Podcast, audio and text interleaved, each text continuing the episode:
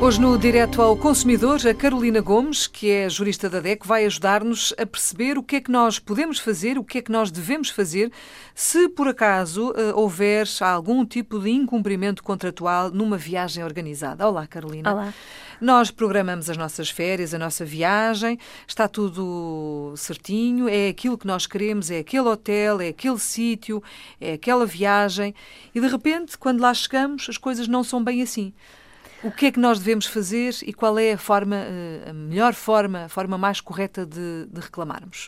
Quando vamos viajar e consideramos que o programa não está a ser cumprido uh, ou existem falhas na própria viagem, o consumidor deve comunica comunicar, a primeira coisa que deve fazer é comunicar de imediato à agência de viagens ou ao uhum. seu representante no local.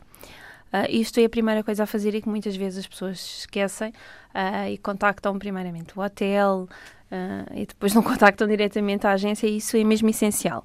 Mais tarde, a reclamação pode ser reforçada através da utilização do livro de reclamações uh, e para o que se pode fazer aqui é mais tarde, quando se regressa, portanto, a Portugal, a acionar o fundo de garantia das agências de viagens.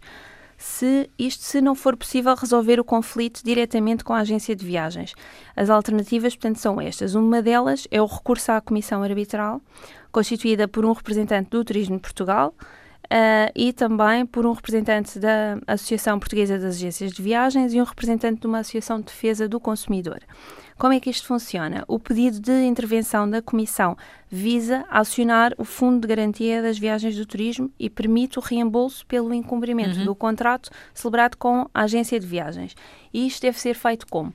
Através do preenchimento uh, de um requerimento que é dirigido ao Turismo de Portugal, uh, em que a pessoa vai explicar tudo aquilo que, portanto, o valor que pagou, uh, o reembolso que pretende e o incumprimento que aconteceu. Uhum. Seja, por exemplo, ter contratado pensão completa e ter meia pensão, eventualmente excursões que contratou e não se realizaram.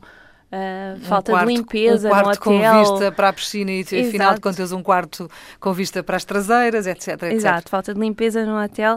O prazo máximo para o envio deste requerimento são 60 dias após o termo da viagem ou após o cancelamento da mesma, ou então na data em que o consumidor verificou que seria impossível também a realização da viagem. Uh, no entanto, este prazo também se vai considerar uh, cumprido se o consumidor utilizar o livro de reclamações e dirigir uma reclamação escrita uh, à agência. Outra possibilidade também para resolver esta situação é através de, de, uma reclamação para o provedor do cliente das agências de viagens e turismo. Uhum. Aqui podemos fazer também uma reclamação cujo prazo é não os 60 dias, mas 20 dias. A reclamação é dirigida ao provedor e, através da decisão do provedor, é possível também acionar este fundo e a pessoa ser reembolsada pelas falhas e pelo incumprimento da sua viagem. Uh, é importante juntar, muito importante, juntar todos os comprovativos. Uh, portanto, se tinha contratado um transfer e uh, esse transfer não funcionou, tive que apanhar um táxi, vou ficar com o comprovativo, com o recibo do táxi. Se houve um jantar que o hotel não forneceu e vou ter que jantar fora, guardo uhum. o comprovativo do jantar uh, e, portanto, juntar todos estes comprovativos e pedir o reembolso dos valores. Muito bem, obrigada Carolina por ter vindo à Antena obrigada.